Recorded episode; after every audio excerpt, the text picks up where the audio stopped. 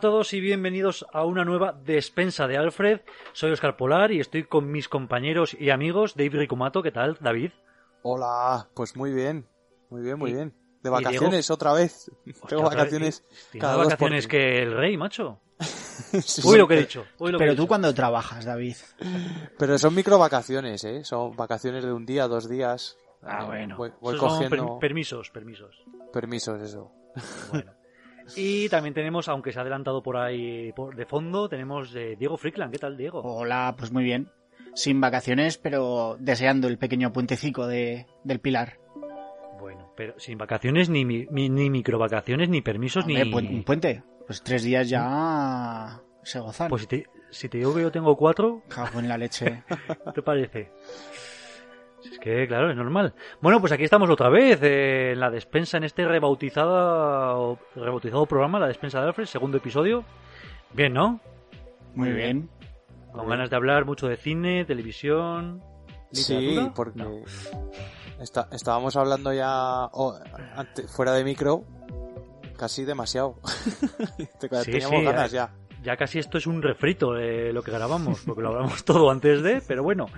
Eh, yo quiero, quiero empezar por David, porque hoy vas a innovar, nos has dicho, ¿verdad? No vas a hablar ni de series ni de pelis. ¿Qué, vas- qué- qué nos, qué nos traes hoy? A ver. Exacto. Bueno, pues mira, yo hoy eh, quiero hablar de, de una conjunción de astros que se ha dado. O sea, vas a hablar de astronomía. No exactamente, pero algo ha tenido que pasar porque yo os cuento desde el principio. Llevaba muchos años ya buscando mi antigua Mega Drive, la consola con la que jugaba con mi hermano. Eh, no aparecía, pero muchos años te estoy hablando de, estoy hablando de, de, de 15, 15 o 20 años tranquilamente. ¿eh? Pero tú Por- le preguntaste a tu madre. Sí, sí. De hecho, Las, ma- las madres van y lo encuentran. Aunque lo tengas hecho- en tu propia casa, va tu madre a tu casa y lo encuentra. Pues mira, fuimos, eh, porque un día dijimos mi hermano y yo, a ver, vamos a liarnos la manta a la cabeza y vamos a buscarla bien, porque seguro que está. Y porque además mi madre juraba y perjuraba que no, que no había tocado eso, o sea, que eso estaba en algún sitio. Digo, vale, pues tiene que estar en algún sitio.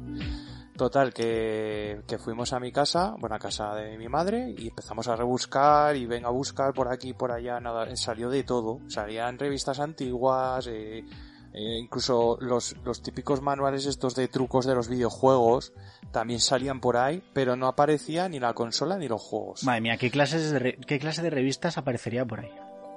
De todo. y, y total que, que pues ya desesperados, ¿no? Le digo a, a mi madre, eh, mamá, no lo tirarías a la basura. Y me dijo, bueno, puede que en algún momento, en alguna limpieza, si estaba en una bolsa y no se veía, Se me hincharan Pues las narices. puede que en algún momento se fuera a la basura. Esto fue hace dos años, entonces claro, bueno, ya lo dimos por perdido. Dijimos, bueno, esto seguro que ha ido a la basura, igual que fue el taco de Magic, aquel que... Uh. Eso, eso me dolió. Y igual que otras muchas cosas que han entrado en un agujero negro. Pero, eh, hace un par de semanas, eh, mi tío estaba en el pueblo que fue a visitar a mis abuelos. Y cuando iba a volver, me manda una foto. Y me dice, ¿qué hacemos con esto? Y claro, abro la, abro la foto y eran los juegos de la Mega Drive. Y si están Digo, los juegos, Claro, digo, no puede ser. Digo, estaban en el pueblo. Claro, yo ahí a- intentando atar cabos. Y al principio me quedé en shock. Digo, ¿qué hacen allí, no? Y, y le digo, oye, y la consola no estará por ahí. Lo busca y estaba la consola con los dos mandos. Entonces digo, oye, pues que si me la puedes traer, bueno, se la das a mi madre que irá por allí y me la trae. Y, y, y claro, eh, yo creo que en algún momento, porque yo me acuerdo que muchas veces nos llevaba, cuando ya teníamos consolas más nuevas, la Play y todo esto, pues íbamos al pueblo y nos llevábamos a lo mejor la Mega Drive y jugábamos allí. Y, claro, eh, lo único que se me ocurre es que en algún momento la, llevásemos allí y se nos olvidase allí y allí se quedó. Y ya no nos acordábamos. Bueno, me la trae mi madre y cuál es mi sorpresa que funciona perfectamente, pero, pero perfectamente, o sea, es que no falla. esas cosas están hechas de, de titanio. Sí, sí, increíble. Los juegos están todos en sus cajas, con lo cual se han, se han conservado bien, porque por fuera estaban llenos de, de serrín, de polvo, bueno, no sé dónde, no sé dónde estaban los juegos, ni quiero saberlo. Pero, pero claro, eh, eh, hay juegos incluso que yo no, ni me acordaba de que, ni me acordaba que tenía, como el, el Asterix, que Hostia, no sé ese si juego- ese alguno, juego yo, ¿eh? sí, Con los sí, jabalís. el Asterix y el Gran Rescate. Eh, es un, yo creo que este juego eh, realmente no es mío. Mm, Se lo debí cambiar a alguien por el cazafantasmas, que ese sí que no ha aparecido, por desgracia. Que le tenía mucho aprecio. Pero yo creo que este lo debí cambiar. Si, si, si alguien recuerda de los oyentes que nos están escuchando que me cambiase este juego, le agradecería que me lo devuelva y yo le doy el Asterix. Yo creo que ha, ha prescrito ese trato, ¿eh? Esto no prescribe nunca. Esto, esto de los juegos ya sabes que es, es palabra de, de mocoso. Esto no. Bueno, y total que este juego. Sí que me acuerdo haberlo jugado este juego. Y, a mí no me gustaba mucho, pero, pero bueno, era en plan un poco como el, como el Rey León. O sea, eran plataformas así un poco de ese estilo, pero de Asterix. Entonces, bueno.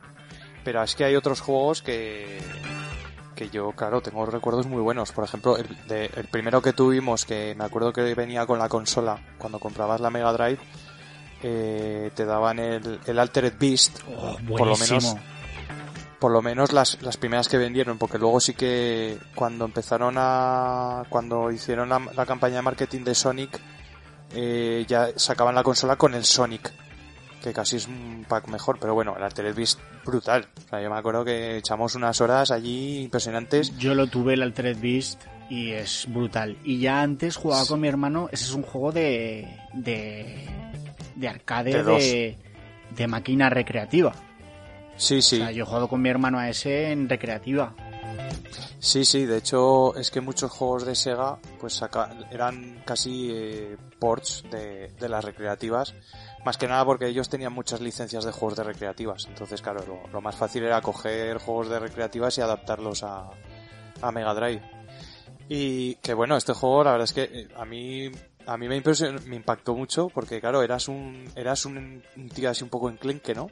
Poco, bueno, musculado, pero un poco enclenque en, una especie de mundo de la antigua Grecia. Y, y cuando matas ciertos enemigos, que son de color, son unos jabalíes de color gris normalmente, te daban una bola y te volvías más tocho.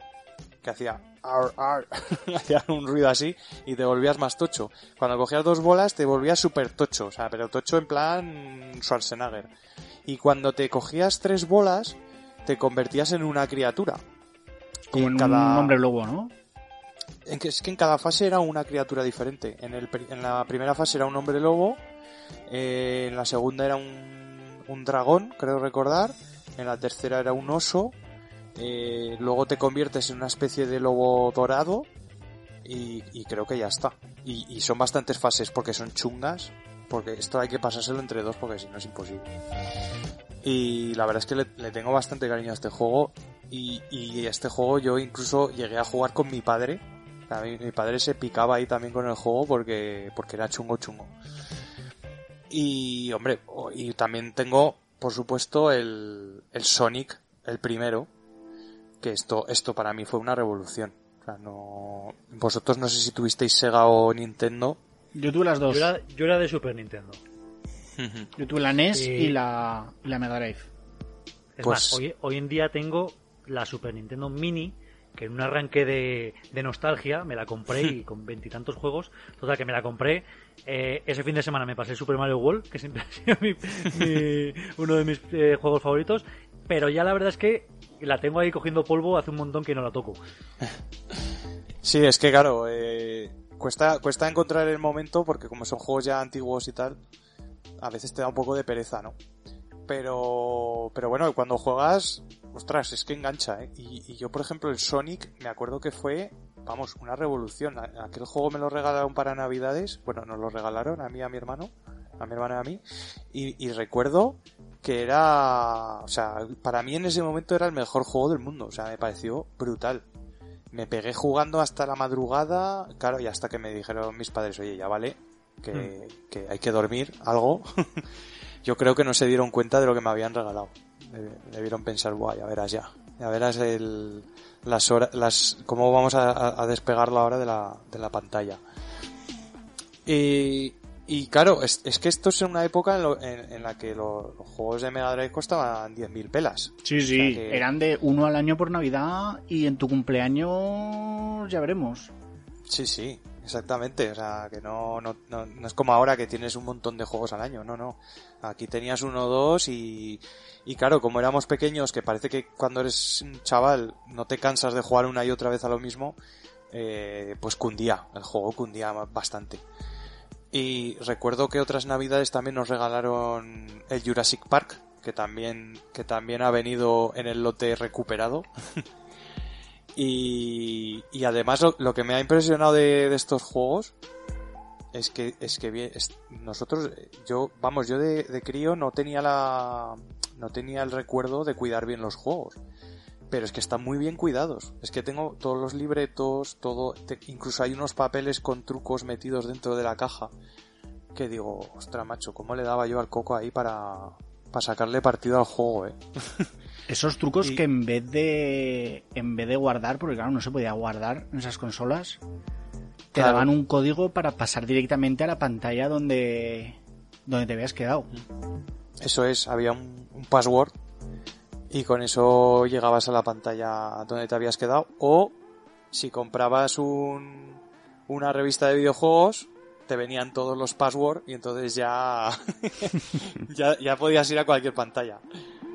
Pero sí, sí, era curioso. Había algunos cartuchos que, que permitían guardar partida, eh, muy pocos, porque, porque claro, estos cartuchos llevaban una pila dentro y es lo que permitía guardar. Y me acuerdo que había algún juego en Mega Drive como el como el Sonic el Sonic 3 que sí que permitía guardar partida y en Super Nintendo también había alguno, ¿eh? Algún RPG o algún algún juego así de de rol, yo creo que en algún momento se podía en algunos sí que se podía guardar. Sí, en el, en el propio Super Mario World se podía grabar cada ciertas pantallas tenías pues un final de fase, que era un castillo o la casa fantasma o lo que sea, y ahí te dejaba guardar. La verdad es que el sistema para guardar no sé cuál era, no sé si como dices tú estaba en el cartucho, la pila o en la propia consola, porque no es como luego más tarde la PlayStation que había como unos cartuchitos que se En metían memoria. Las, las memory card. eso es, no, esto de la Super Nintendo era era en la propia consola o en el cartucho, pero no era en todos los juegos, porque yo me acuerdo, por ejemplo, de la Super Nintendo, el Super Ghosts and Goblins, que ese te lo tenías que pasar del tirón. Sí. Sí, y, sí. te- y es largo, largo. Y difícil, difícil. Sí, sí, sí, sí. Yo me acuerdo que me lo pasé en un fin de semana, pero de, de todo el fin de semana jugando y por la noche dejando la consola encendida, que me decía mi madre, ¿pero cómo la dejas encendida? Mamá, que no puedo guardar la partida. Y, y- pero largo y lo que dice Frick, complicado. Pero bueno. Buah, Sí, el Goblins, Sí, que, pues- es, que por estética es uno de los juegos que más me gustan, pero Hmm. es que es difícil, pero vamos. Es chungo, es chungo. Es, es de meterle horas y cogerle el truquillo y, ento- y entonces ya te sale de corrido, pero es que si no... Pues este sistema de guardado es... eh, efectivamente va en el cartucho, por eso no todos los juegos podían. Porque lleva un lleva una pila que es una pila de botón, que realmente no tiene ningún misterio, o sea, hay, ahora hay gente incluso que abre los cartuchos y le cambia la pila, porque esa pila, claro, después de tantos años muchas veces se, se gasta. Y, y hay gente que se dedica pues a abrir cartuchos y cambiarle la pila y a funcionar. Y, y claro, es un sistema que, que, no, que no estaba en todos los juegos y los juegos que tenían este sistema es que eran largos. o sea, cuando llevaban este sistema de guardado sabías que, que el juego iba a ser largo y difícil. Porque, porque claro, si, si de normal ya nos pasábamos un juego bastante largo del tirón, pues tú imagínate cuando podías salvar partida. Increíble.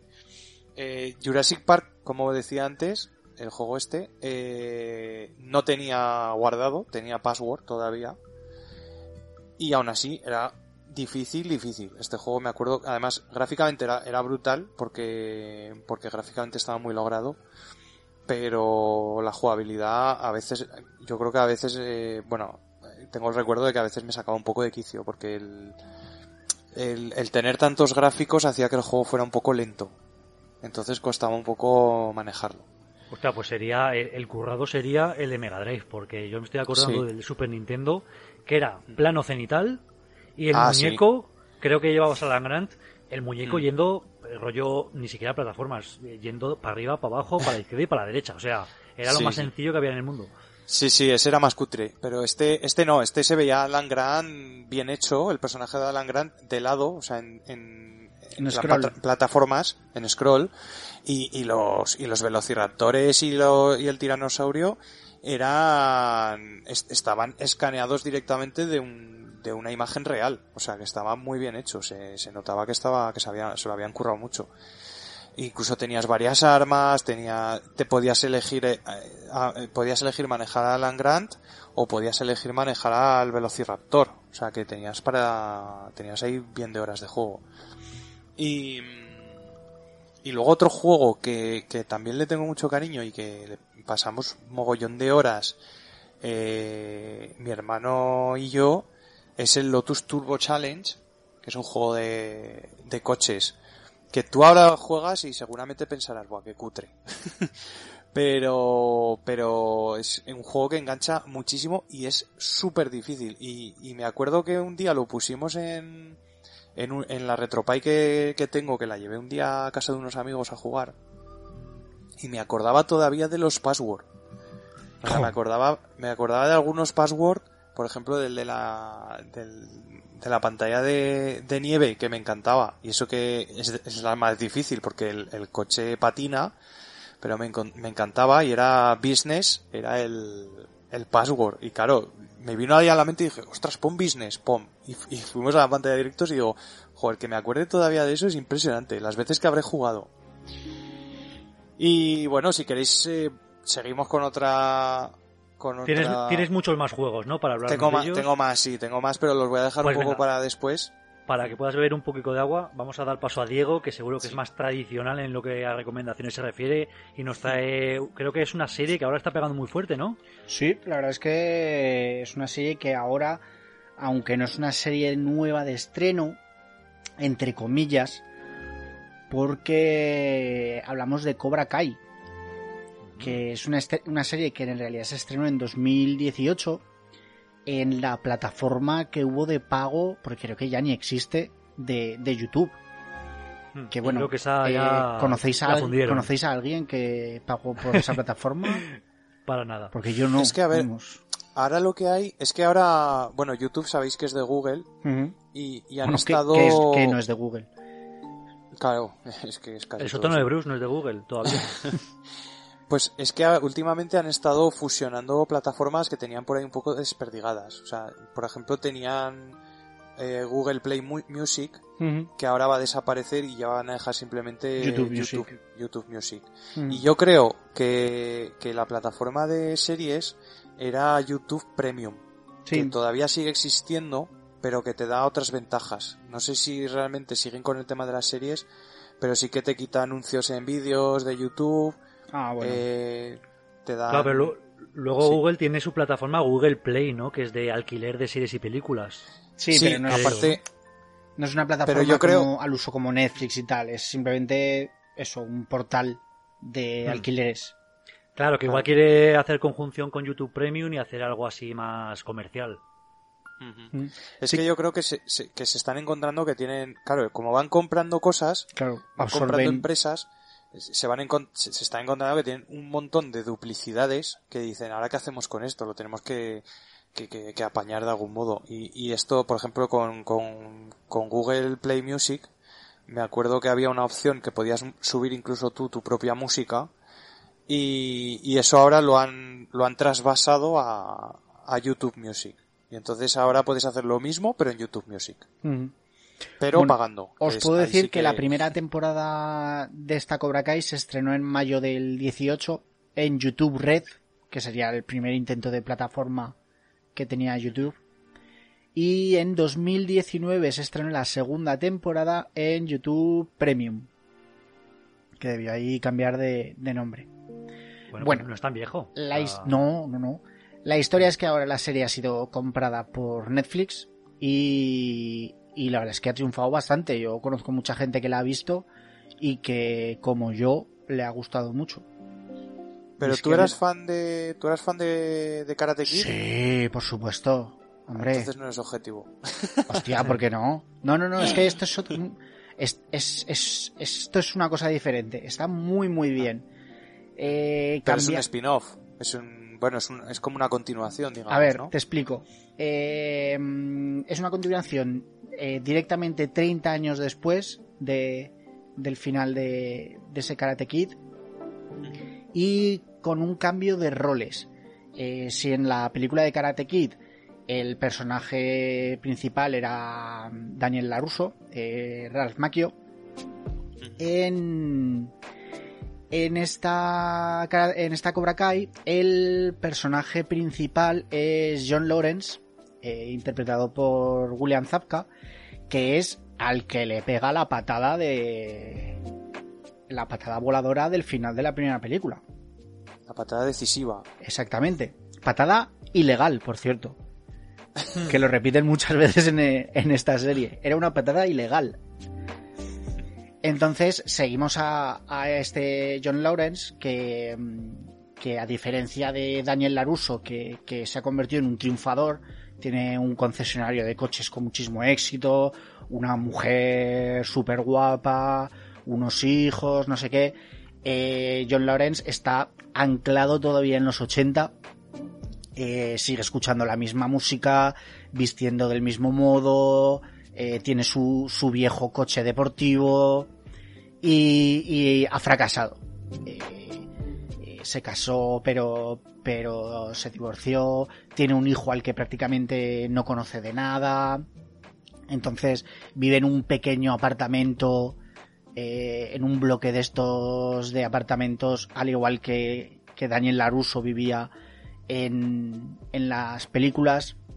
Y entonces, eh, en un momento dado, este Johnny Lawrence eh, conoce a un, a un vecino adolescente de ese bloque de apartamentos al que le han pegado una paliza unos matones del, del colegio y decide reabrir Cobra Kai, su, su antiguo dojo, y, y empezar a entrenarle. O sea, le, le- le damos la vuelta completamente a, a toda la historia. O sea, ahora Johnny Lawrence parece que es un poco el, el salvador de los, de los chicos nerd del instituto a los que, a los que pegan los, los, Los abusones. los deportistas, exactamente. Eh, aparece también eh, Ralph Macchio como Daniel Laruso, que es un tío que, que bueno, vive un poco también de, de sus rentas de haber ganado esas, esas competiciones y, y se ha vuelto un tío bastante estirado, bastante snob. Eh, tenemos las relaciones eh, entre, entre el protegido de, Johnny Lawrence y la hija de Daniel Laruso, que, que tienen ahí un poco de, de feeling. Eh, tenemos como, como Daniel Laruso también empieza a entrenar a, a otros chicos por su cuenta, eh, con alguna sorpresa por ahí. Y la verdad es que es, es una serie que me ha gustado muchísimo. Son capítulos de, de media hora. Te retrotraen mucho a, a, ese Karate Kid, por supuesto. Pero le dan como, como una vuelta. Es como una continuación. La verdad es que se ve como una continuación bastante lógica a la, a la historia. Y, y te enseñan un poco cómo, como no todo es como nos lo enseñaban en las películas de, las de los 80, ¿no? Eh, los buenos igual no son tan buenos y los malos quizá tienen por detrás una, una mochila que, que a veces les mueve a, a, compor- a comportarse de, de ciertas formas. O sea, que ha cogido la, la película o la saga de películas antigua, ha dado profundidad a los personajes, Sí, ¿no? sí, sí, sí. Y, y te lo ha, digamos, actualizado. Sí, y, y para mí de forma muy satisfactoria, la verdad. La verdad es que es un gusto seguir a este personaje de, de Johnny Lawrence. Eh, te hablan de, de cosas de, de las películas, de los momentos de las películas, como para darle un poco más de de, de intrahistoria, ¿no? Pues muy bien. Y como dices, está en Netflix, ¿correcto? Está en Netflix, tiene las dos temporadas que, que, que estrenó YouTube y para el enero del 2021 eh, ya se esperaba la, la tercera temporada que ya, que ya si no está en grabación está en marcha ya. Hmm. Y la verdad es que tal y como queda la segunda temporada es muy muy esperada por mí. Le tengo Pues muchas yo, ganas. La verdad es que yo también tenía muchas ganas de esta serie, sobre todo por, por, el, por el boca a boca de todo el mundo que está hablando de ella, pero de esto de que no terminas de cogerla, y fue el otro día cuando me dijiste, son capítulos cortos de media hora. Sí. Es cuando ya me terminaste de convencer y dije, venga, me la voy a poner, porque, no sé, como que da menos pereza el decir, bueno, media horeta que sacas de cualquier lado, que en un capítulo entero de cuarenta y pico, una hora, que uf, cada, cada vez se hace más cuesta arriba. Sí, sí, yo la verdad es que la recomiendo a, a todo el mundo. Pues yo esta tarde me la voy a poner, no te digo más. Pues yo también, hombre. Pues ya me diréis si os ha gustado o no. Muy bien. Muy bien. Pues yo la sé, también traigo una serie, es una, una comedia que se llama Brooklyn Nine-Nine. Eh, es, una, es una serie antigua, ya empezó en 2013 en Fox, eh, pero yo la he descubierto relativamente hace poco, ¿no? Está en Netflix y es la típica que te sale siempre la viñeta para que veas, así en comedias, pero nunca me había animado. Y el otro día la cogí y oye, me he clavado toda la temporada en, no sé, en un par de semanas, eh, una temporada de veintitantos episodios, pero claro, también son episodios cortitos, de 20-25 minutos, y se ve súper bien. Eh, no es una película, no es una serie de troncharte a carcajada limpia, pero sí es una comedieta muy majeta, que va sobre una, una comisaría, la comisaría de Brooklyn 99, eh, y tiene, está protagonizada por eh, el detective Jake Peralta, eh, que está protagonizada por Andy Samberg, eh, que no es un actor muy conocido, sobre, se llama más conocido en Estados Unidos porque es eh, un cómico del Saturday Night Live. Y, y es muy ma- es una serie muy majeta porque eh, ahí, digamos que en esa comisaría cada uno es- tiene mucha libertad y cada uno hace lo que quiere, ¿no? Este Jake Peralta, pues entra y sale a su antojo. Luego tenemos la detective Amy Santiago que parece que jue- juega un poco el papel de, de romance. No, no tienen nada, pero es lo típico que se llevan bien, que se llevan mal, que se echan alguna miradita. Luego tenemos los típicos detectives viejos que nunca han hecho nada y nunca atrapan a ningún eh, criminal ni nada. Tenemos al mejor amigo de Jake Peralta que siempre le hace un poco la pelota. Tenemos a la secretaria eh, que, que pega de todo menos que de policía, es más, no es policía, es civil, está solo de secretaria, pero es la típica que se pega todo el día, pues, a lo mejor limándose las uñas, o mirando revistas, o cosas así, ¿no? ¿Y, ¿Y qué ocurre con esta comisaría? Pues que de buenas a primeras cambian al capitán y viene uno nuevo, mucho más estricto. Entonces, claro, empieza a imponer un poco sus normas, ¿no? Entonces, en este, en este juego de detectives que estaban muy acostumbrados a hacer lo que les daba la gana, pues choca un poco el cómo adaptarse, ¿no? Eh, ya os digo que tiene, a mí me ha hecho mucha gracia, tiene siete temporadas. Me ha parecido muy extraño que, bueno, muy extraño para lo que es España, porque en Estados Unidos es más habitual que las cinco primeras temporadas eh, se emitieron en Fox, pero luego ya la, la sexta y la séptima se han emitido en la NBC. Que esto, pues también con otras series y más ahora desde la entrada de Netflix también ha ocurrido lo típico de que Netflix re- rescata series o Netflix deja caer series y las coge en otras plataformas, ¿no? Eh, pero a lo mejor en España no es tan común que una serie de Antena 3 te la veas mañana en Telecinco. Y nada, simplemente deciros que os acerquéis a ella porque eh, no sé si a vosotros os suena, la habéis visto alguna vez a lo mejor por Netflix. He visto chateando. algún capítulo suelto porque en España sí que creo que la echaban en, en Central Comedy. Ah. Y sí que he visto algún capítulo suelto. Pero es de estas series que tienes que ver varios capítulos para que te... para entrar en los Sí. personajes y conocer un poco de, de qué va cada personaje. y- Sí que le veo un rollo sitcom tipo eh, community, ¿no? Sí, es así rollo procedimental, capítulos auto- autoconclusivos, pero en los que el argumento tampoco es que interese mucho si detienen a tal o cual, sino la interacción entre esos personajes y el cómo te vas encariñando de ellos. Y claro, cuando terminé Community me quedé un poco huérfano de sitcoms y la verdad es que este, este Brooklyn Nine-Nine está ocupando su puesto. Así que, bueno, espero que me dure mucho, por lo menos siete temporadas. ¿Cuántas temporadas son? Tiene siete temporadas, pero no está finalizado. O sea, se espera para el año que viene la octava, así que tiene cuerda para rato. Mm. Y yo creo que podemos seguir con los videojuegos de Dave, la nueva sección de la despensa de Alfred. Pues sí, vamos a seguir con mi pequeño Remember. Eh, bueno, entre todos los juegos que he encontrado, es que, es que tengo que poner una foto en redes o algo porque, porque vais a flipar. Eh, está también un juego que, que he jugado horas y horas y, mira que, que, jugué de forma muy incómoda, ahora explico por qué, que es el, el Terminator 2 de Arcade Game. Hostia. Yo a Terminator 2 jugué a la de NES.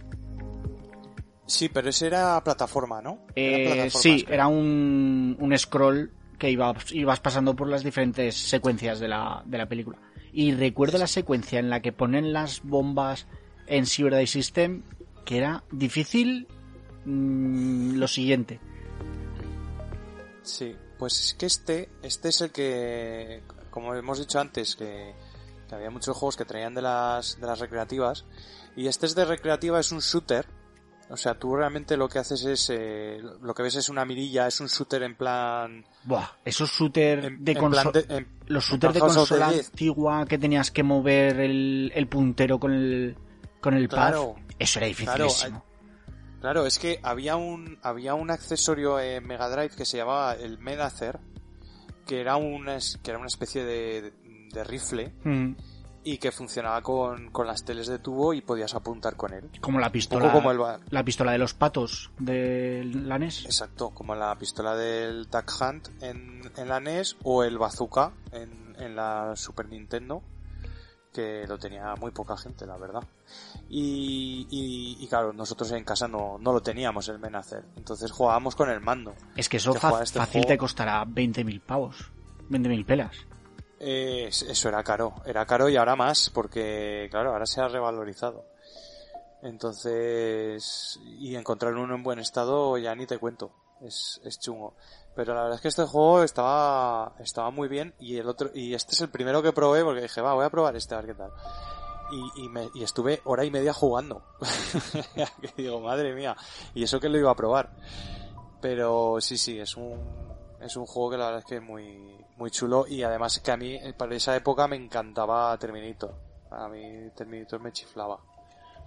Es, similar al que había de Alien, que ya hablamos una vez, que era también así rollo tiros. Eh, de Alien, ¿a cuál te refieres? ¿Al Trilogy? No lo sé, es que había uno de Alien, es que solo me acuerdo de una imagen. De Alien que, era también así de... Que era shooter en primera persona. Sí, exacto. No, pues no es exactamente igual, porque esto lo que hace es que vas, mm, es un scroll, ¿vale? Y te van saliendo enemigos hacia ti de frente, pero tú solamente ves una mirilla y disparas. Y disparas y ya está.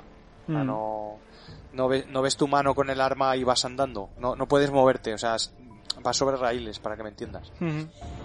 Entonces, no, pero está interesante porque la verdad es que gráficamente estaba muy chulo y salen todos los personajes icónicos. El Temi, eh, los Terminator, los T-800, sale, sale Sarah Connor, sale John Connor, eh, y, es básicamente eh, todo lo que sale en la, en la peli de Terminator 2, pero además los primeros niveles son en el futuro.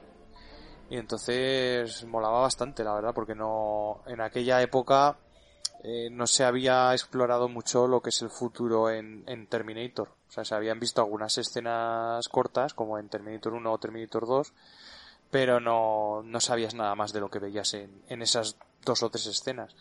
Y en cambio, aquí en el juego tienes tres, tres o cuatro niveles en el futuro, que está bastante chulo. Y, y luego ya más, más recientes, ya cuando salían los juegos con con cartuchera azul, porque al principio eran las cajas eran negras, que las hizo así un poco Sega para que pareciera una consola como más como más adulta, más seria, más más de adolescentes, ¿no? Eh, llegó un momento que empezaron a hacer los, las cajas azules Y estos juegos ya más recientes tengo, tengo el Sonic 3D, que es uno de los primeros juegos en 3D que, que salieron en, en Mega Drive, que no es realmente un 3D real, o sea, es, es, es como un engaño que hacen del ojo, porque eh, lo hacen en perspectiva isométrica y con, y con sombras colocadas de tal manera que parece que es 3D, pero realmente no es un 3D auténtico. Estas consolas todavía no, no conseguían mover esos, esos gráficos. Entonces, pero bueno, para lo que, para lo que había en la época, eh, yo el Sonic 3D lo, lo jugué muchísimo. Eh, tengo también, y, es- y este sí que, y este sí que vais a flipar con este juego, el de Power Rangers, la película. Hostia. No sé si os acordáis la película de los Power Rangers del por supuesto. 95. ¿Cómo olvidarla? Hmm. Bueno, pues, eh, pues salió un juego que es muy malo, para que no nos vamos a mentir. O sea, yo le tengo mucho cariño al juego, pero es muy malo. O sea, es, es un juego tipo... tipo... eh, Streets of Rage, pero, pero en cutre. O sea, tienes tres- dos o tres ataques y, y- dos o tres tipos de malo diferentes y ya está. Pero bueno, había una escena en la que cogías los Megazord y manejabas los Megazord y, y bueno, solo por eso ya valía un poco la pena. Pero, pero vamos, el juego es más bien malo y te lo puedes pasar en, en una tarde y en tres o cuatro intentos. O sea, no, no era largo tampoco. Y que yo me acuerdo de esta película que la verdad es que fue un bombazo. Yo no sé si os acordáis o no sé si tuvisteis esa fiebre, pero yo tuve una fiebre de los Power Rangers. Hombre, claro, sí. ¿Cuál era vuestro favorito? El mío era Billy, el azul. Ah, el mío azul. también. A mí me gustaba Yo- el blanco. Hombre, claro, Tommy, hombre, es que era el mejor de todos, ¿no? Yo creo. Tommy, que, Tommy que, que empezó siendo el verde, que también molaba mucho, luego fue el blanco y terminó siendo el rojo. ¿Ah, sí, sí? efectivamente. Hostia. En- Sí, claro. En, en Power Rangers Turbo creo que era rojo ya, pero Power Rangers Turbo ya nos pilla un poco maduretes. Pero, Po- pero yo he encontrado mucha gente, yo he encontrado mucha gente que, que era Billy, el Power Ranger, Ranger azul, eh, su favorito. Que era el, Sí, el- sí. el listillo con las gafas, ¿no? sí. Sí, claro, porque cuando no, cuando no era Power Ranger, o sea, cuando no estaba con el traje, era el más listo de todos, y cuando tenía el traje era como los demás. Entonces, era como el más, ¿no? Era como el, el más acertado. Dice, joder, cuando Mm. no tengo el traje, tengo mi inteligencia, y cuando tengo el traje, tengo la fuerza. Entonces es perfecto. Que eran súper lógicos los Power Rangers, porque claro, el negro era el Power Ranger negro. La, Sí. la china era, Era amarilla. eh, el Power Ranger amarillo. La, Y la la- chica era el Power Ranger rosa. Del todo, sí, sí, sí. Kimberly era rosa, sí. Y- Sí, sí, pues bueno, es que era una época que esas cosas yo creo que no...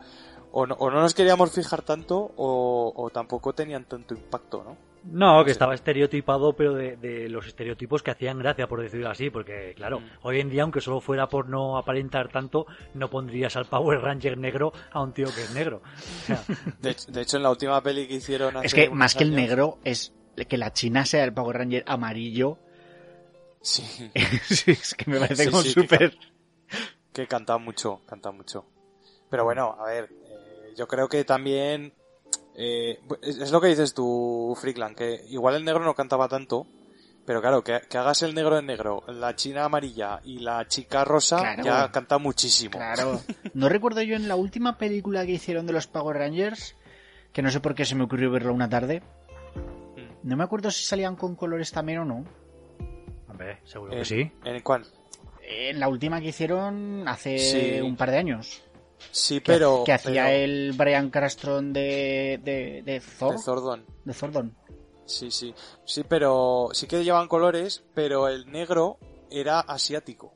¿Ves? Mm. Ahí ya. Y- Ah, incluso hacen una broma. cliché. Incluso hacen una broma, pero una broma así un poco en plan, ¿tú eres el negro? Sí, sí, soy yo. pero bueno, es un poco... Claro, supongo que dijeron, va, vamos a cambiar esto porque si no se nos echan encima. Pero, pero bueno, es que es lo que hablamos, que, que luego depende un poco de... En, en esa época nosotros teníamos una inocencia que no, no- yo creo que no veíamos las cosas así. Era otra época. Para todos. Yo creo que los yo creo que los estoy viendo hasta que les cambiaron los trajes porque luego luego hicieron los Power Ranger Ninjas. Creo que fue después de la película esta que les llevaban a un planeta por ahí lejano y cambiaron cambiaron los trajes y luego creo que tuvo continuidad en la serie. Y eran como los Power Rangers Ninja. Y ya no me molaba tanto. Hostia, no me Había varios, tanto. estaban, estaban los Power Rangers Ninja, los Power Rangers Turbo, los Power Rangers en el espacio, eh, los Power Rangers dinosaurios o algo así, bueno, no sé, había un montón, había un montón de... ¿Y todavía, ¿y que- todavía era Rita la mala? Pues no lo sé, es que no sé Fueron- hasta fueron cuándo. cambiando porque estaba Rita, luego estaba Zerg o Zorg, Zed, eh, Zed, Lord Zed, Lord Zed, sí. que ese ya Eh, salía en la peli también. Sí, sí, los, los iban ca- cada cierto tiempo, claro, tanto luchaban que alguna vez les tendrían que vencer. Sí, sí. Pero luego llegaba otro malo, otro villano, entonces todo volvía a empezar. Pues yo, mira, hasta me compré el videojuego que eran 10.000 pelas, ¿eh? O sea, que ojito, la- Que eso no era moco de pago. no era muy Era, guapo. era una decisión complicada, ¿eh? Hombre, es que encima había juegazos y, y tenías que elegir. Claro, tenía- no podías comprarte dos o tres, tenías que elegir uno. Entonces era, era chungo. Hombre, antes, es- antes esto iba un poco a ciegas, ¿no? Eh, ibas y comprabas las cosas un poco por... Por la carátula, por el dibujo de la carátula. Sí. Porque es que ni, Yo si- me acuerdo que... ni siquiera te ponían imágenes del juego a veces. O sea, te ponían Claro. dibujos y... Yo me compré uno para la Super Nintendo, que era el Best of the Best, que era uno de boxeo, que dije, hostia, mira, de boxeo, qué chulo. Total, que me puse a jugar y esa misma tarde dije, joder, esto es una puta mierda. y total, que al tiempo eh, proliferaron también estas tiendas de videojuegos que Sí. podías llevarlas de segunda mano, lo- digamos que lo revendías. Se la llevé al tío, además estaba en el Caracol esta tienda. Se la llevé al tío y me Vamos, no, no me ofreció ni un, ni un ni cinco duros. Me dice, mira, mira, chaval, no me acuerdo perfectamente. Dice, mira, chaval, esto lo mejor que puedes hacer es comértelo con patatas. y claro, yo me abracé a mi videojuego, me di la vuelta y me fui a mi casa. A ducharte porque estabas sucio. Así que hasta hoy. Qué bueno. Claro, había también tiendas que alquilaban juegos y ya ahí los podías probar un poquito y tal. Eso también. Sí, claro, pero mi época de alquiler de videojuegos ya fue con videojuegos de ordenador. Ya- Ah, claro. Además, eh, yo me acuerdo que cerca de mi colegio había uno, entonces eh, era fácil el llegar, pasarte, ver un poco lo que había por ahí y te sacabas un videojuego un par de días, la- le- lo fundías a, a horas de, de juego y, y luego ya lo devolvías. Ya, Estaba muy bien. Claro, claro. Pues ahí hay un montón de tiendas que... Bueno, yo me acuerdo, por ejemplo, de Blockbuster. Blockbuster tenía un montón de juegos. Sí. Y los podías Eh, alquilar. Los podías alquilar, podías comprar de segunda mano, podías comprar nuevos, bueno, había de todo. Había pelis, había juegos de ordenador, de videojuegos, de, de- había de, todo. O sea, realmente llegabas allí y era una pasada. Y oye, el, el batacazo que se pegaron con, en los 2000, ¿eh? El Blockbuster. O sea, fue... Yo he visto, he visto hace poco un vídeo que no sé si lo habéis visto vosotros de, de la evolución de Blockbuster desde los 90 hasta los 2000 y pico. Y van desapareciendo tiendas, pero es, bueno, ponen como ejemplo Estados Unidos, que había un montón, miles, había miles y miles. Y aún queda uno, ¿eh? Sí, sí, pues Queda ves cómo van desapareciendo, ves cómo van desapareciendo tiendas, tiendas, van desapareciendo, van desapareciendo, hasta que queda solo una, que es la, la mítica esa que ha quedado ya un poco, pues bueno, ha quedado como, Para como hacerse museo. fotos. Sitio Sí, para sí, hacerse casi fotos. como- Pero es que había miles, ¿eh? Había miles y miles. Hombre, claro. Es increíble el, el batacazo y lo, lo que ha cambiado, claro, lo que cambió todo este mundo digital, ¿no? Y bueno, ya como último juego, ya, y ya acabó. es, es, es ya, yo creo que es el último que, que compramos. eh, Porque luego ya vino la PlayStation y ya, y ya se acabó lo que se daba.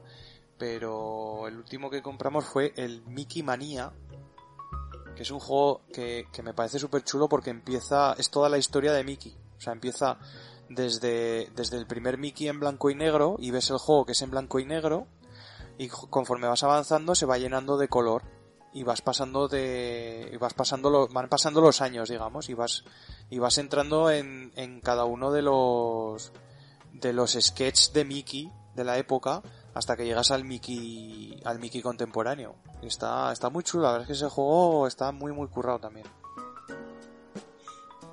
Pues muy bien, eh, vaya repaso a los videojuegos de la Mega Drive.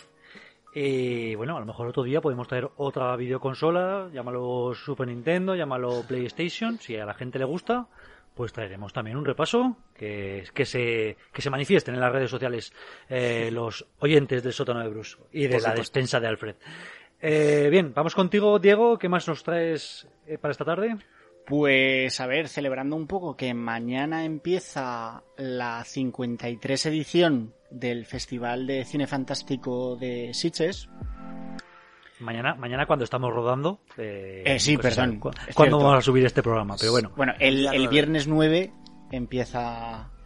Es la gala inaugural de, de esta edición de Sitges. Y os traigo, bueno, yo cada vez que llega a Sitges me meto en la página en la que tienen todas las películas que, que, van a, a, proyectar en ese festival. Os puedo decir que este año son 83 películas. Ahí es nada. O sea, en una, en una semanita. Se dice, se dice pronto. Sí, sí. Y contando con que todas tienen dos o tres pases durante la semana. O sea que... Y bueno, creo que desde hace una década, cada año me meto, me miro todas las películas y me hago mi, mi listita de las películas que más me llaman la atención. ¿Listita Jack Sparrow? Sí. para ir viendo durante, durante el año. Eh, luego siempre, una vez pasa el festival, eh, me hago podcast, leo, leo blogs y páginas y tal, y siempre alguna más se suma o cae porque dicen que, no merece la pena. Y... Porque todas estas, o, muchas de estas pelis, eh, es que no llegan a España hasta pasados muchos meses. Mm, la mayoría no llegan. La, bueno, eh, a cines la gran, gran, gran mayoría no llega ninguna. Eh, es muy difícil, quizá de, de Sitges pueden salir mm, dos o tres como mucho que lleguen a, cines españoles cada año. Eh, ahora con las plataformas, bueno, pues van llegando algunas a las plataformas, pero la mayoría al final son por medios más indignos, por decirlo de alguna forma. Pero bueno, y nada, os traigo una pequeña listita de con algunas de las películas que, que tengo apuntadas, que tendré este año una treintena más o menos de películas apuntadas. Bueno, pues vamos con ella. Os traigo una listita y empezamos, por ejemplo, con Malnacidos, que es la película que, va a hacer la gala de inauguración, que, es una película eh, ambientada en la, en la Guerra Civil Española, en la que un ataque de zombies eh, obligará un poco a los dos bandos a, unirse para acabar con, con, el ataque de zombies. Eh, es una película de Ruiz Caldera, que es director de películas como Spanish Movie, eh, Promoción Fantasma, Tres Bodas de Más, Anacleto Agente Secreto, Super López y la verdad es que eh, promete bastante. También española tenemos la, la vampira de Barcelona, que, en la que sigue a un periodista que, se sumerge en los bajos fondos de, de las calles y burdeles del, del Raval de, de Barcelona de principios del siglo XX eh, siguiendo un poco el caso este eh, real que hubo de, la vampira de Barcelona, que se le atribuyó a, Enriqueta Martí. Eh, tenemos la película de Reino Unido Benny Loves You, que es un poco otra vuelta de tuerca a, la historia del muñeco diabólico, pero, pero esta vez en vez de un muñeco es un oso de peluche que se llama Benny y, en el que un hombre en la treintena, después de la muerte de sus padres, eh, se verá obligado a volver a su casa y, a enfrentarse con, ese osito de su infancia. Es un nombre muy de osito, ¿no? Benny, sí, ¿verdad? Una de las bizarradas que, seguro que encantan en la sección de Midnight Stream de, de Sitches, que es donde ponen las películas de, más fiesteras, ¿no? Más gore, slasher y tal. Eh, que es Psycho Goreman, en el que dos niños eh, resucitan eh, de, un, de un amuleto mágico a un comandante alienígena y lo ponen a hacer, hacer realidad todos sus caprichos, eh, sin saber que a la vez están llamando a un grupo de, asesinos intergalácticos. Joder. Sí, está, le, tengo muchas ganas.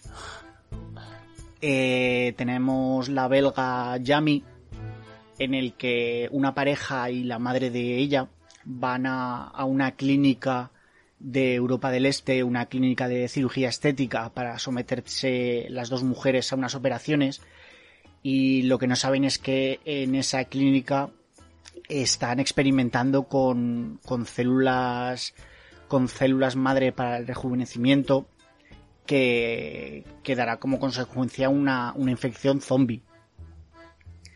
Tenemos la película rusa Super Deep, eh, basada, entre comillas, en una historia real, eh, que es la historia del, del mega cola. Eh, el, cola, el pozo super profundo de cola, o cola super deep, que, que la Unión Soviética excavó en el Círculo Ártico y del que dicen que se hicieron grabaciones de audio misteriosas. Eh, se dice por ahí que, que es la puerta al infierno. Eh, otra Joder. rusa que también tiene muy buena pinta es Sputnik, que es como una versión rusa de, de Alien. Eh, Rusia, muy buen cine, eh, está trayendo en los últimos años. Tenemos Possessor, eh, la nueva película de Brandon Cronenberg, hijo de David Cronenberg, y que ya hace unos años ganó, me parece, eh, director Nobel aquí en Sitges con Antiviral, que también recomiendo mucho.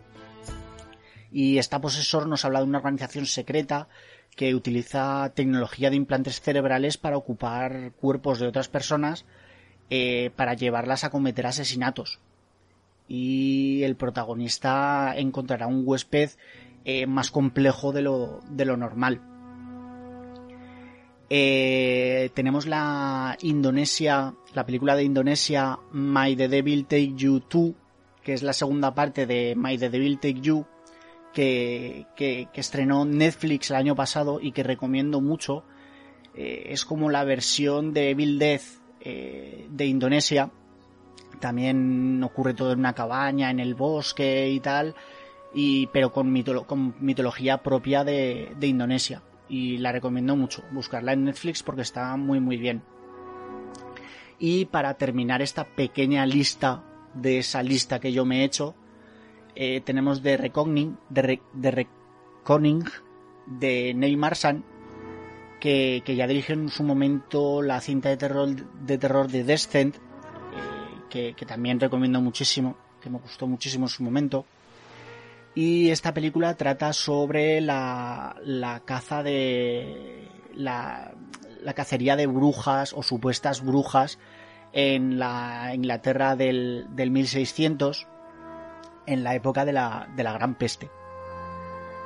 Bueno, esta es solo unas pocas películas eh, para que veáis lo que, lo que nos trae el Sitges de este año. Eh, igual una vez pasado y una vez me vea unas cuantas, volvemos a hablar de, de ellas a ver qué tal. Joder, Pero tiene muy buena pinta, vamos, ¿eh? sí, sí, la verdad es que y, eso, son solo unas pocas, hay unas cuantas más con buena pinta. Esperamos, Las, Sitges es el gran exponente, no sé si decir mundial, de- del cine de terror. Es uno de los cuatro festivales más importantes del mundo de terror y, y es muy, muy importante. ¿Has estado alguna vez eh, presencialmente? No, yo sí que he estado, he estado tres veces con mi mujer en la semana de terror de, de San Sebastián, que es un pequeño festival que hacen coincidiendo siempre con Halloween y, mm, y que también recomiendo muchísimo, es otro rollo, porque es un rollo de ir al cine como ir a una fiesta de amigos. Y bueno, vas al cine, vas al bar, te pillas unos litros de calimocho, eh, Bueno, ahora- te emborrachas seguramente durante las proyecciones. Bueno, yo he terminado borrachísimo Viejo perdido, en ¿no? algunas Viejo proyecciones. Sí. Y, y es ver, ver las películas con gente gritando continuamente a tu alrededor, haciendo bromas, o sea, es una fiesta. Sitges es, Una experiencia, ¿no? Sí, Mm. Sitges es más serio, no he tenido la suerte de ir. También es más complicado porque, al igual que en San Sebastián, te coges un abono que te vale para ver pues las 25 películas que se solían ver Eh, Sitges tiene un entramado de entradas muy complicado, con entradas a seis pavos por, por sesión. Eh, lo que sí que esperamos igual dentro de unos años que el sótano de Bruce vaya para arriba y podamos conseguir unos pases de, de prensa y nos vamos los tres. Hombre, claro. Estaría bien. estaría Haremos bien. un programa especial desde ahí. Pues la verdad es que yo tampoco he estado nunca, y no es que sea eh, un género que me vuelva loco, pero sí que recuerdo, pues, con mucha felicidad un recuerdo de, del año pasado, que creo que coincidían las fechas de Sitges, creo, quiero recordar. Eh, quedamos en casa de un amigo, que sí que le mola mucho este género, y nos vimos durante toda esa tarde, creo que fueron cuatro, cinco o seis películas del género de las que estaban exponiendo allí. Sí. Eh, supongo que descargadas de aquellas maneras. Y, y me acuerdo muy bien. Es, es un amigo con el que comparto estas listas de películas. Sí, David también estaba, no sé si te acuerdas. Sí, sí, estaba, estaba. Y bueno, las hay mejores, obviamente, las hay peores. A lo mejor de las seis que vimos me gustaron tres o cuatro. Y las otras no valían para cascarla. Pero, joder, es ya, es ya en sí una experiencia el quedar y hacer un, un maratón de estos. Que, joder, te- eh, si encima lo haces presencialmente ahí en, en Sitges o en, o en el caso de San Sebastián, como también has dicho, pues debe ser una pasada, ¿no? Sí, sí, sí.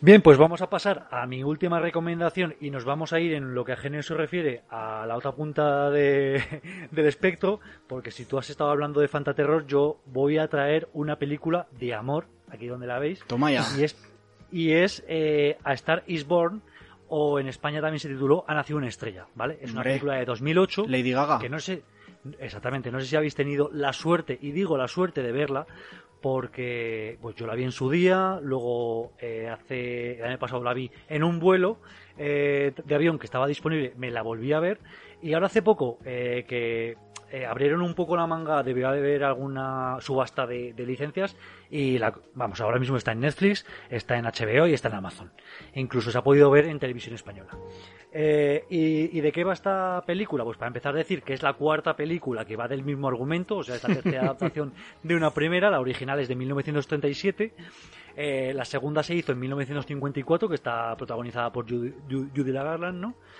La tercera ya es de, del, del 76, de Barbara Streisand y Chris Christopherson, ojo con Chris Christopherson, que era el, el que salía en Blade. Sí. no sé si os acordáis de él. Sí, sí, sí. Tío de pelo blanco que Sí, sí. tenía la rodilla jodida, yo no me, lo, no me lo imagino para nada en este ámbito, pero bueno. Whis- Whistler. Eh, Whistler, eso es. Era Whistler. Y esta, esta adaptación de 2018 está protagonizada y dirigida por Bradley Cooper y también eh, protagonizada por, por Lady Gaga, como bien ha dicho Frickland. Eh, ambos son grandes, grandes actores. Yo a Bradley Cooper le tenía visto lo justo de, de estas películas de Resacón en Las Vegas o que hacía de Fénix en el equipo A y solo había visto así un poquitín más de calidad eh, en el francotirador American Sniper que también hace una película interesante pero de poco de poco diálogo por decirlo así Eh, pero es que en esta película ves una interpretación suya increíble y de qué va pues Bradley Cooper es en realidad eh, Jackson Maine, que es, un, es una estrella de rock que lleva muchos años de, de experiencia, tiene muchos vicios, eh, drogas, alcohol, sobre todo, y, y conoce a, a Lady Gaga, que no es su nombre en la película, pero bueno, vamos a llamar a Lady Gaga, que es una camarera, y que la descubre en un pequeño bar porque está de aficionados, está, está cantando en el escenario, ¿no? Y ve que tiene una voz increíble. Entonces, eh, se, se presentan en la barra, pasan toda la noche juntos, no en la cama, sino conociéndose, charlando, diciendo que ella es también compositora, que tiene por ahí una, una pequeña cancioncita. Y entonces él al final de la noche la deja en casa. ¿Y qué ocurre? Que al día siguiente cuando se despierta, tiene una limusina en la puerta con un, con un chofer invitándola a, a ir a, su próximo concierto que va a ser esa misma noche en otro estado, o sea, tendría que ir con la limusina hasta un vuelo charter y llegar hasta el pues hasta el concierto. Y claro, ella se vuelve todo loca diciendo, pero no, no, ¿cómo voy a hacer yo eso? No sé qué, no sé cuánto, total, que al final se convence, va para allá. Y en medio del concierto el propio Jackson Maine, eh, Bradley Cooper, dice, ahora voy a tocar una canción que ha compuesto una amiga mía y que la invito a que se una, no sé qué. Claro, hay la, la vergüenza, toda la vergüenza del mundo, no se atreve. Y dice, bueno, todo lo que quieras, yo voy a empezar a cantarla. Si quieres animarte, te animas. Él empieza a cantarla porque ya solo de esa noche ya se acordaba un poco de, la letra y le había hecho unos arreglos y tal. Y, y ella en mitad de la canción se une. Claro, Lady Gaga, que tiene una voz de la hostia, se queda con todo el mundo flipado, todo el público en el bolsillo, eh, vídeo en YouTube con un montón de reproducciones. Entonces ya empieza la gente a interesarse por su carrera musical, ella empieza a subir y, y, Bradley Cooper, que tiene todos esos vicios alcohólicos, drogadictos de los que hemos hablado, es cuando empieza a bajar, ¿no? Entonces se ve ahí un poco la historia de amor entre los dos, que, se va juntando con la experiencia que van compartiendo y que cuando ella va, va, subiendo en fama, él va bajando, le tiene que apoyar, él apoya a ella. Es, es una película de amor, pero no os quedéis con, ah, es una, es un romántica, una película romántica en ella está, no. Es una película que te llega al corazón, con grandes interpretaciones, con un gran guion del propio Bradley Cooper y Eric Roth, que Eric Roth también ha hecho películas como, como Forrest Gump, como Munich, como Ali, como El curioso caso de Benjamin Button, que también me gusta siempre recordar. Y, y nada, no sé si vosotros chicos la habéis visto. Es que no, no me la... llama. No te llama, la, pues. La te... yo la tenía para ver porque sí que me la han recomendado. Pues eh, yo te entiendo, Diego, que te puede dar un poco de reparo, pero yo desde aquí se la recomiendo a todo el mundo, no, sé cuánto dura, pero por un par de horas, pero de interpretaciones increíbles y, y, de verdad que nos va a pena. Es un poco complicado, pero, pero vamos, yo creo que os va a llegar. Y, y también quería nombrar que, que, lo que os digo, hace poco, pues debido a haber subasta y, todas las plataformas hoy en día la tienen, incluso se pudo ver en televisión española. Y quiero remarcar que yo llegué a ver comentarios en la cuenta de Netflix de gente quejándose, porque madre mía, que, que ellos, que eran suscriptores de Netflix, iban a ver eh, a Star is Born y que todo el mundo la podía ver ese mismo domingo en televisión española. La plebe, que la plebe la... puede verla. Claro, o sea, de unos comentarios de un clasismo. Venga, hombre. En plan, yo, yo que pago tengo que tener exclusividad para verlo. Es en plan, pero por favor, deja a la gente que además, si la licencia se ha abierto y Televisión Española ha pagado sus buenos millones por ella, pues adelante. ¿Y, que la, y que, qué más da que tú puedas pagar o no? Tú la vas a poder ver sin publicidad, parándola claro. en el momento que quieras, tantas veces como quieras. Deja a la gente que y además exclusividad cultura, ¿no? exclusividad entendería yo exclusividad de películas producidas por Netflix pero una película claro. que ha comprado Netflix la licencia pero escucha ¿no? es la que puede mira, comprar Netflix HBO y YouTube Premium a mí estas cosas de estas cosas que pide la gente de no yo quiero exclusividad yo quiero tal mira para empezar hay que hay que ponerse en situación. Si, si tú ahora pides que eso sea exclusivo eh, Netflix va a tener que pagar mucha pasta mucha mm. para que los demás no, no tengan esas, esa película. Y tú vas a tener que pagar más porque seguramente tendrás que subir el abono. Entonces, yo creo que la gente que pide estas cosas no se da cuenta de lo que está pidiendo. Es que si tú pides que todo sea exclusivo en Netflix, eh, no te va a llegar con lo que estás pagando ahora. Vas a tener que pagar más.